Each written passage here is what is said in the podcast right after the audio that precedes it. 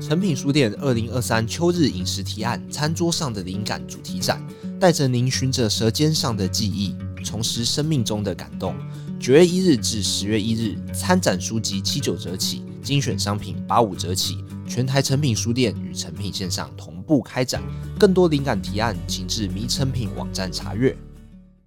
我们当然要女性主义，可是呢，我们好像也不能够只有女性主义，主义，所以我会觉得说，我们应该是要大于女性主义。对，就是说，我们既女性主义，但是我们又如何如何？嗯，我觉得这样子，我们才有机会真的把女性。跟性少数之间的那个差异很细致的拉出来。我们刚刚不管讲恐弱或女性主义，其实它都是一个很复杂的光谱。像铃木良美不喜欢的那种弱，跟淑文讲的那种精英女性贬低服务业的弱，有一点点不一样。对，对对。但是确实是，我觉得弱有弱的光谱。如果是照心理学来讲，就是我们很恐惧一件事，或者是我们很抗拒一件事，某种程度是因为我们那扇窗户被关起来了。对，对，就是我们的弱点，我们不能去展现，我们不能允许自己有脆弱的那一刻。所以之前淑文讲过一句，我觉得很棒，他就说女性主义的恐弱其实是恐惧表达伤口，但你同时又觉得这个伤口的徽章其实缺乏某种美学。欢迎收听《迷成品 Podcast》，今天读什么？在每一集节目里，我们精选一本书，邀请来宾深度分享，也聊聊这本书带给我们的阅读趣味、启发与思索。大家好，我是客座主持人邓九云。今天我要谈的书呢，其实在上市前几年就已经在社群媒体之间产生热烈的讨论度。也就是日本社会学家上野千鹤子与铃木良美的十二轮通信计划始于极限。这本书之所以会轰动，是因为上野千鹤子可以说是日本女性主义的代表人物，而铃木良美呢，她的背景也蛮特殊的，她在酒店工作过，然后也担任过 AV 女优，却有硕士学位，后来成为非常出色的文字工作者。他们深刻的讨论情色资本、母性、婚姻、工作、独立、男人等女性切身相关的十二大主题，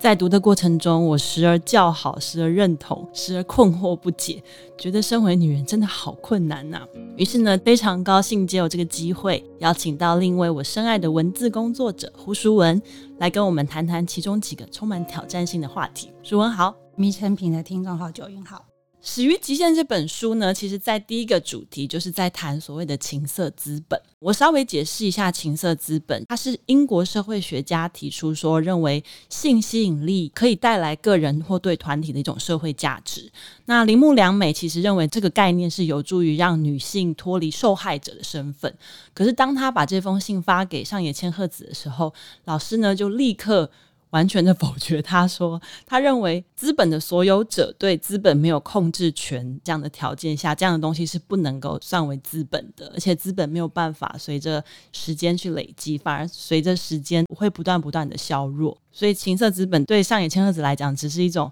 误导式的隐喻。那我想请问淑文，你觉得情色究竟是不是一种资本？我觉得是也不是啦，就是说我一个程度上是同意上野他比较经典的对于什么叫做资本的看法，在他的那个比较经典的看法里头，会认为说，第一，这个东西不掌握在你的手里，而且呢，重点是它不是越用越多，它不能够积累。甚至呢，你可以说是越操作越贬值的。比如说，在将女性的身体或者是性感或者是青春商品化的行业里头，当然是越年轻的越贵。我觉得我们在现实里头其实也会看到一种现象，我觉得这些现象已经不是传统的马克思主义可以彻底的掌握的。其实，在市场上也有一种大量的年轻青春的肉体，他们都很便宜，然后他们反而要经过某一个市场的磨练。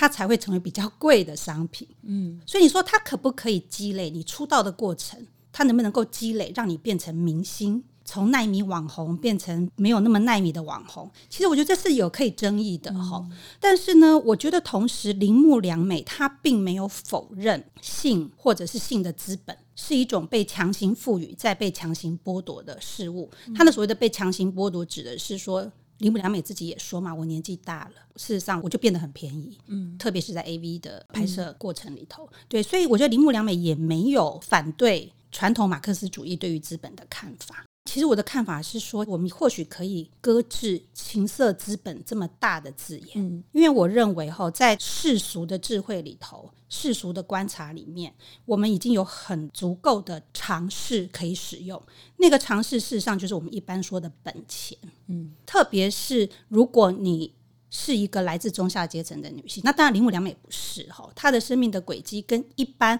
从事风俗业、从事色情业的女性不太一样。但我必须要说，就是说，当铃木良美去说。女孩子其实有那个东西可以用的时候，我一个程度上我会把它连接到很多中下阶层的女性，她可能没有爸爸可以靠，她没有办法靠北靠母，她也没有办法靠叔叔伯伯，靠社会关系，然后她的生命阶段很可能因为某一些家庭的意外，或者是就是因为他们家的资源不够，她的求学就业之路就是受到了阻断，她就是没有办法得到像社会学者那样子的文化资本。那她这个时候，她想要试着往上。爬，他会不会用他的本钱？我觉得他会用，而且你不能够怪他想要用。甚至我觉得，我作为一个那种阿姨啊，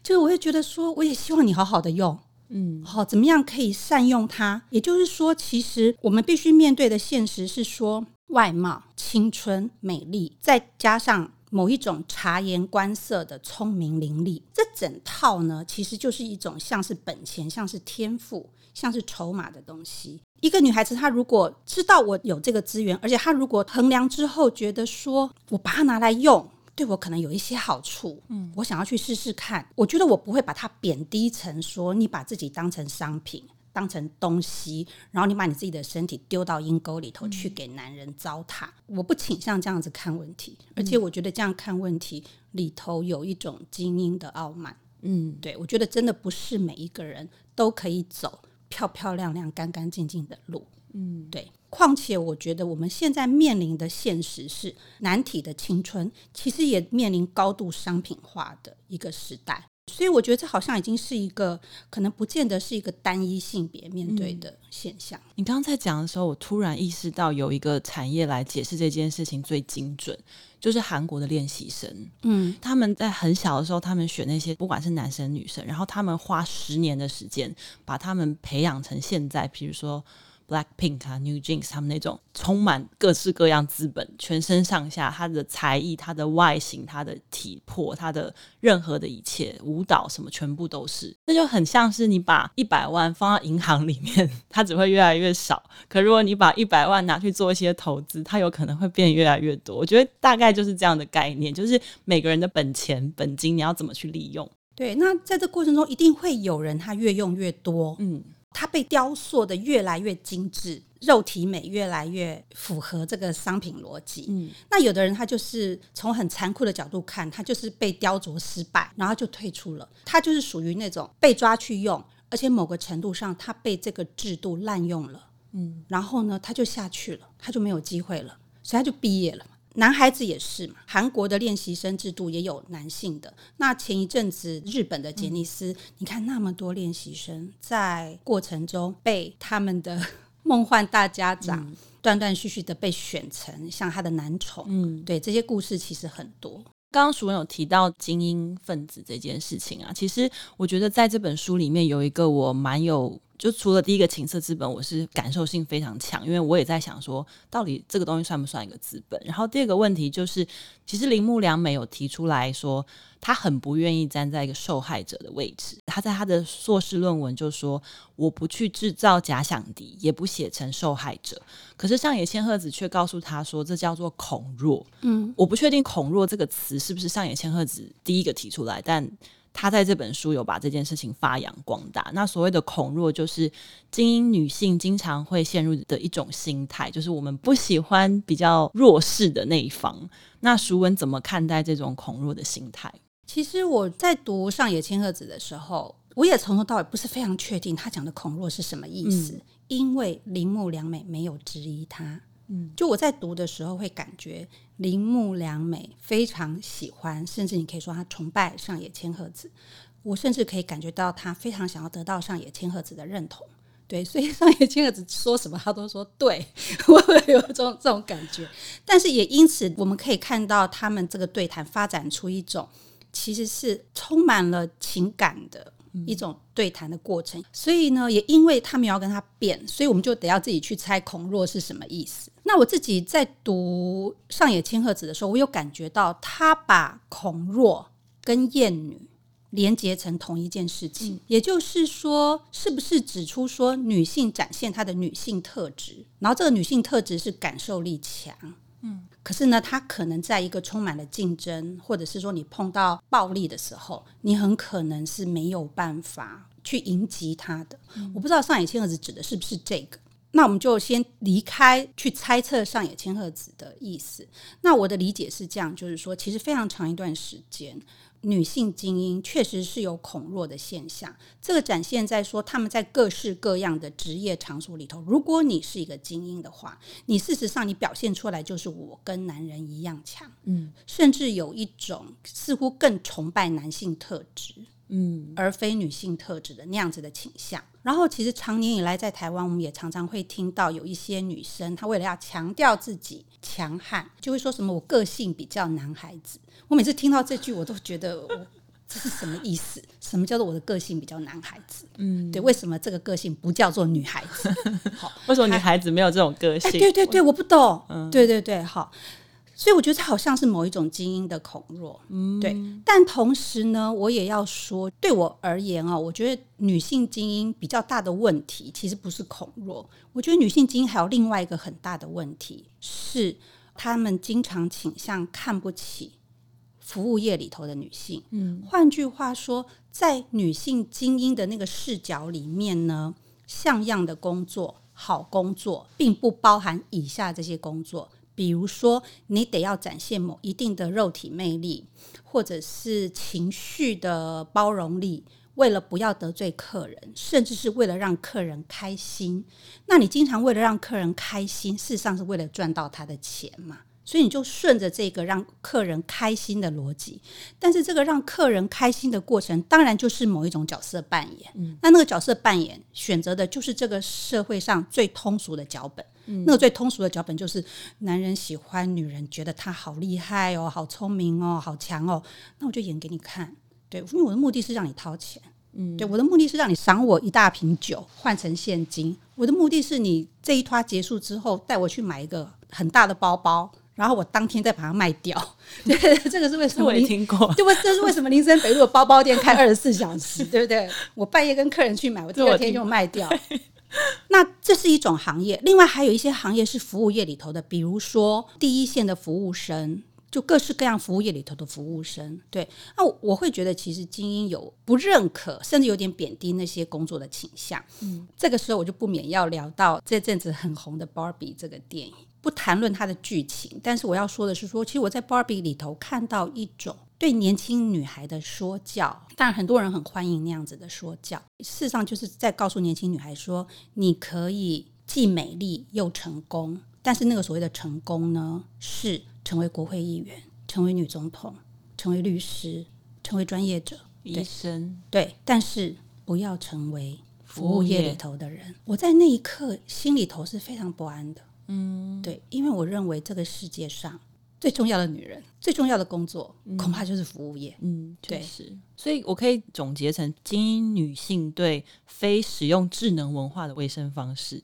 就是用肉身啊，用时间去换取她的酬劳的这样子的一个族群的贬低吗？我觉得这样讲呢，精英女性可能会不高兴，但是呢，我觉得似乎是如此。没关系，但是我觉得我们这样讲的时候，我同时并没有否认哈，嗯、就说在那些行业里头的女性，其实经常是要委曲求全的，并没有说她们经常会需要接受自己的自尊受到某一种程度的屈辱，她们才可以得到她们要的待遇。那这个东西就是阶级的现实。就是说，其实每一个人都想要很有自尊的把自己的工作做完，对。但是有一些行业就是没那么容易。这本书的后段呢、啊，其实他们有提到，因为上野千鹤子一个很重要的身份是女性主义者，这样。然后他自己说，女性主义是一个自我申报的概念。嗯，因为我私底下跟淑雯有在聊女性主义，因为我们两个其实都不是一个喜欢被贴上这个标签的。女性作者，嗯，那我想要听听看，淑文今天能跟我们谈谈，就是你怎么去看喜欢自称或者是不喜欢被称为女性主义这件事情。其实我的人生有很长一段时间是会去自称自己是女性主义者的，嗯、然后那个时候是我很年轻的时候。换句话说呢，是九零年代女性主义被当得很不酷的时候。对，所以当现在女性主义好像变得比较酷的时候呢，其实那种感觉也不是说不想要被贴标签，是我就懒得称呼了。嗯，那么多人在别同一个特定的勋章，也犯不着你来别这个勋章。嗯、现在我觉得反而就是因为我不知道我的感觉对不对啦，我觉得其实女性主义是还蛮受到年轻人的喜爱。某个程度上，你可以说台湾十几二十年来的这个性别教育的主流化是有得到一定的成效。那在这种情况下，我就不凑热闹了。嗯，那另外一点呢，还是会归结到我前面谈的阶级问题。其实我发现我是一个永远都没有办法放弃我对于阶级的分析，而只谈性别分析的人。嗯，对，就是说，我觉得对我来说，这个世界的女人不是只有一款，女人有各式各样，而且我认为一个人。他出生自什么样的家庭，什么样的阶级，他拥有多少的机会，他能够碰到什么样的机遇，他能不能够上去，还是他就被这个制度压下来了？嗯，其实真的跟他的阶级有直接的关系。嗯，对，所以我永远都没有办法安于单单的性别分析。如果是一个阶级分析缺席的性别分析而来的女性主义，会让我感到格格不入。那种格格不入，简单的说就是说，我就不觉得我跟那样子的女性是同一国的。那也因此，我就会觉得说，诶，好像女性主义这个所谓的宣称，对我来说可能是不够。它并不是不好，我们当然要女性主义，可是呢，我们好像也不能够只有女性主义。主义，所以我会觉得说，我们应该是要大于女性主义。对，就是说，我们既女性主义，但是我们又如何如何？嗯，我觉得这样子，我们才有机会真的把女性。跟性少数之间的那个差异很细致的拉出来，包括说我最喜欢的小说家，女性小说家爱丽丝·梦若为例，对，我就觉得你读她的小说都会有一种隐约的那种，你站在围崖边哦，然后那个界限不是很清楚，然后呢，每个女人都有她自己的邪门，然后都有她的恶。在里头运作，对，它里头并不是一个昂扬正面的，嗯、对，好像一个政治宣传就可以含纳的世界。嗯，我是感觉到，我们刚刚不管讲恐弱或女性主义，其实它都是一个很复杂的光谱。嗯，就是弱，其实像铃木良美。不喜欢的那种弱，跟刚刚淑文讲的那种精英女性贬低服务业的弱有一点点不一样。哦、对，对对，但是确实是，我觉得弱有弱的光谱。然后，如果是照心理学来讲，就是我们很恐惧一件事，或者是我们很抗拒一件事，某种程度是因为我们那扇窗户被关起来了。对，对，就是我们的弱点，我们不能去展现，我们不能允许自己有脆弱的那一刻。所以之前淑文讲过一句，我觉得很棒，他就说女性主义的恐弱其实是恐惧表达伤口。但你同时又觉得这个伤口的徽章其实缺乏某种美学。我其实自己想一想呢，我也会觉得说，我的生命里头蛮长一段时间是一个，我不会称之为恐弱，而是说我就是不想要弱。那那种不想要弱呢，纯粹是因为哈受害者这个身份。我就是没有办法坐上去。如果今天玩一个大风吹哈，然后呢有一张椅子是受害者，诶，我真的坐不上去。原因很简单哦，那这个东西也跟我的阶级观念有关。那当然，某个程度上我也是年纪比较大的那种人。对，就是说，我觉得我是成长于一个我的父母都忙于生计，没有空照顾我，所以呢，我很小我就学会我要察言观色，我要保护自己。然后我从非常小一直到我非常大。我都处于一种必须要独立过日子、独立面对这个世界的一种状态，所以我碰到非常多很烂的事情，嗯，包括各式各样男性对我的性骚扰，对。嗯，可是我必须很诚实的说，我几乎没有一次觉得自己像受害者，就是说我每一次最深的感觉，特别是我年纪越大，我最深的感觉都是说，哎，你对我做这种事，你明天是没有脸见我。是你暴露了你的难堪，然后你被你自己的欲望羞辱，然后呢，我的身体见证了你如何难堪，如何羞辱了你自己。嗯，所以我一点都不觉得说我应该要感到害怕或伤心，没有，我从头到尾都是觉得，你明天醒来见到我，你会万般羞愧。但同时，我也有过以下这样的经验是，是在职业场所里头哦，碰到一个强度很强的性骚扰。然后我有发现说，我的身心确实被他影响了，他让我没有办法工作。这个人的存在，他的目光以及他对我们关系的解释，会让我在那个工作环境里头每天都非常的愤怒而且紧张。对，所以我在想说，其实我不觉得自己弱的同时，当我们遇到伤害的时候，其实我们自己的身心会让我们知道说，哎，你真的受不了了。对，所以我那阵子我会做噩梦。所以我觉得人在什么时候是以弱者的身份被弄了？跟什么时候，就算对方把你当成弱者，可是你其实根本不可能被他伤害，因为他没有能力伤害你。嗯。我觉得这在同一个人的身体上面，以及他的经历、他的身体的阅历，都会带着他在这里头游走辩证。然后另外一个东西就是说，其实我觉得女性主义，或者是说比较进步的价值里头，也会去提到说这种有毒的男子气概，对。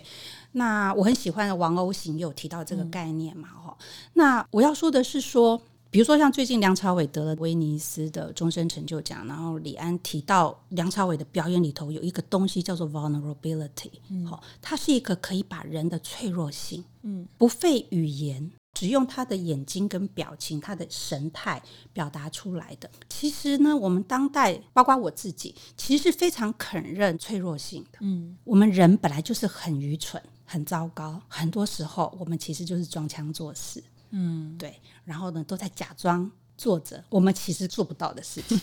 所以我觉得那个去肯认那个 vulnerability，嗯，然后也肯认，就是说我们在很多人际关系里头有我们的脆弱性，因为我们会在乎嘛，嗯，我们会渴望被喜爱，渴望被尊重。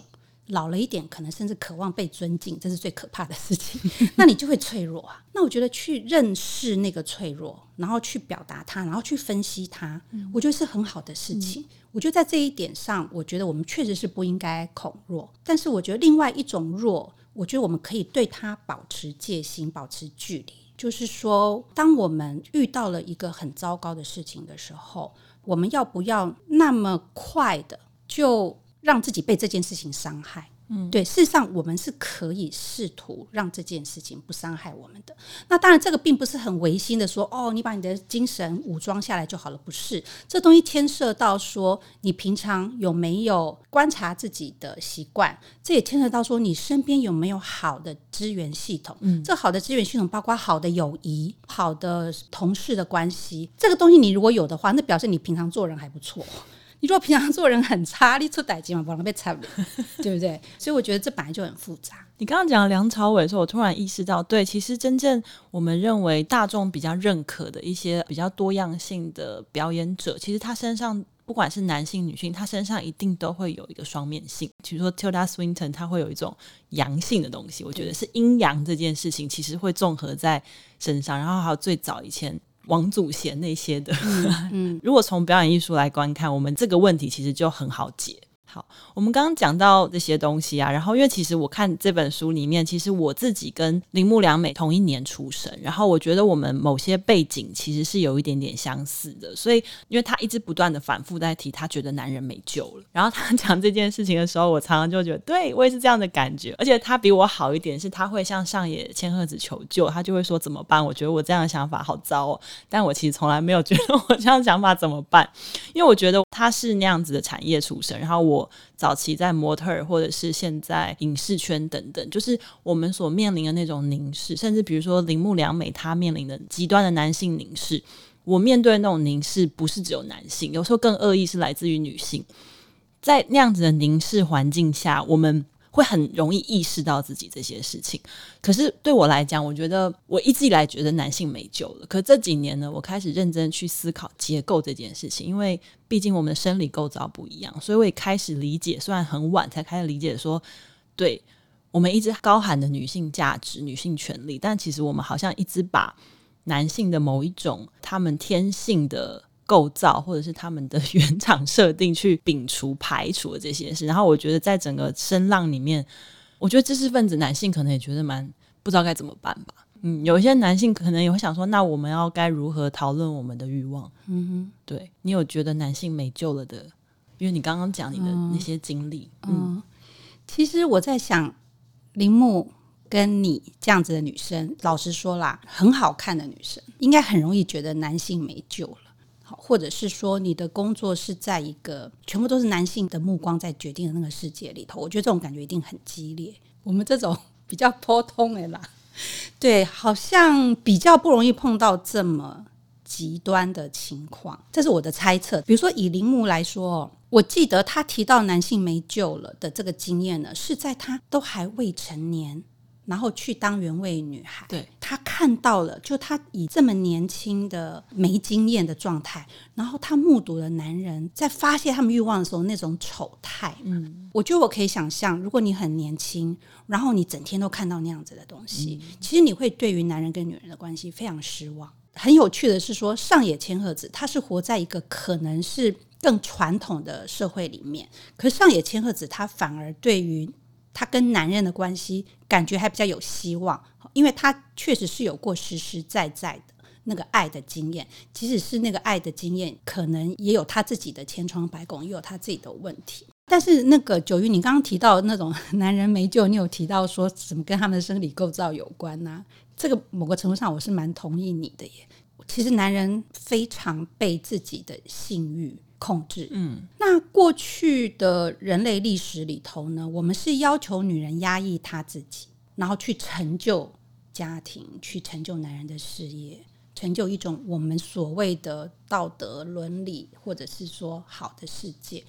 那我觉得现在有点钟摆反过来，是要求男人压抑你，嗯，请你们压抑你们自己，好，因为呢，你们如果不压抑你自己的话，这个社会运作起来有点困难。嗯，对，因为女人已经要出来了，嗯，对，然后女人也要出来跟你们一拼事业，这样子，对，所以这确实是一个开始在要求男人说，哎，请你们好好的压抑自己，对，因为你如果按照你自己的欲望走的话，其实就是会搞得被你接触的、被你 approach 的，不论你是用暴力的方式，或者是狡猾的方式、装可怜的方式、借酒装疯的方式，你就是会让女人。在工作或者是求学的过程中很累嘛？那从这个角度来看呢，其实又回到铃木良美跟上野千鹤子最早的那个命题哈，就是关于风俗业或者是性产业，甚至是 AV 的问题哈。其实我会越来越觉得哈，男性以购买取代不当追求女生哦，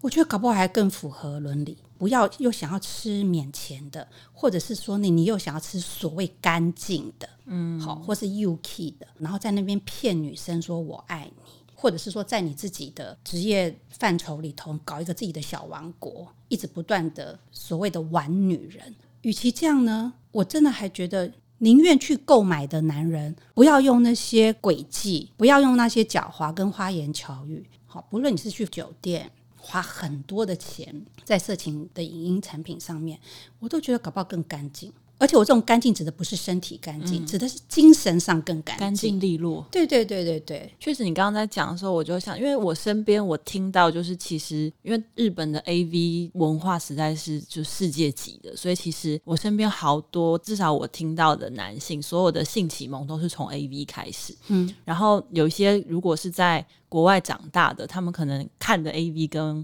台湾长大的男生看的。不一样，嗯，然后他们其实对女性的身体的想象也会完全不一样。不过我觉得确实哈，讲到 AV 啊，蛮麻烦的一点就是说，因为我自己也看很多嘛，对，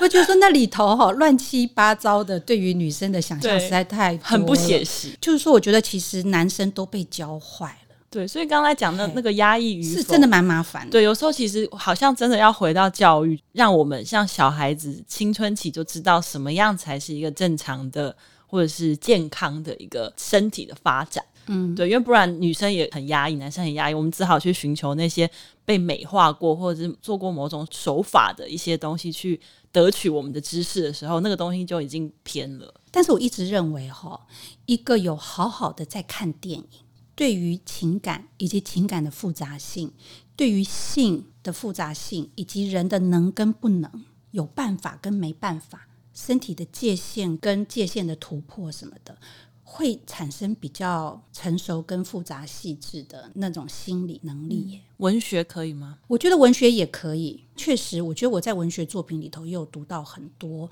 对于性的描写，是真的可以让我们更了解性。嗯，而且我觉得所谓的了解性，是在了解可以是什么。嗯，以及没办法是什么。最后想到一个很有趣的问题，就是在另外一本书，有个读者就问了上野千鹤子一个问题，他就说：如果上野老师现在这么厉害，是因为没有长得像玛丽莲梦露那样？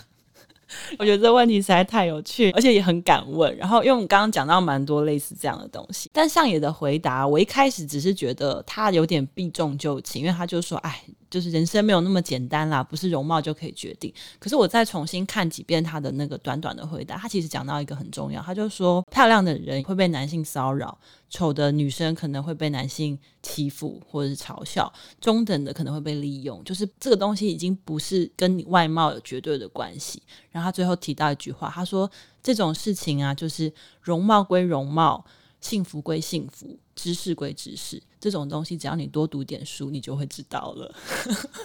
我后来再看第二三遍的时候，看到了这句话，嗯，嗯，有点回应到你刚刚讲的那些东西。嗯、对，但我也确实觉得上野老师现在能这么厉害，跟他的。外表当然是没有绝对的关系，可是这个问题真的很有趣，因为有的时候我们好像没有办法真的去思考说，如果我今天不是长这样，或者甚至我不是台湾人，我不是黄种人，我会过得怎么样的生活？对，没有错。嗯，对。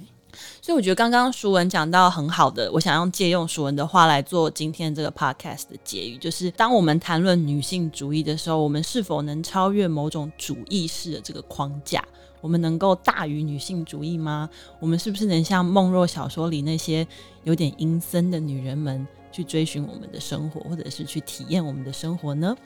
今天的节目就到这里，邀请大家到诚品书店全台门市，或是点阅节目简介的诚品线上书籍连结，查找月之文化出版的《始于极限》。若你喜欢这集内容，请在收听平台给我们五颗星。有任何想法，欢迎留言给我们。谢谢大家的收听。也谢谢今天的来宾淑文，拜拜，拜拜。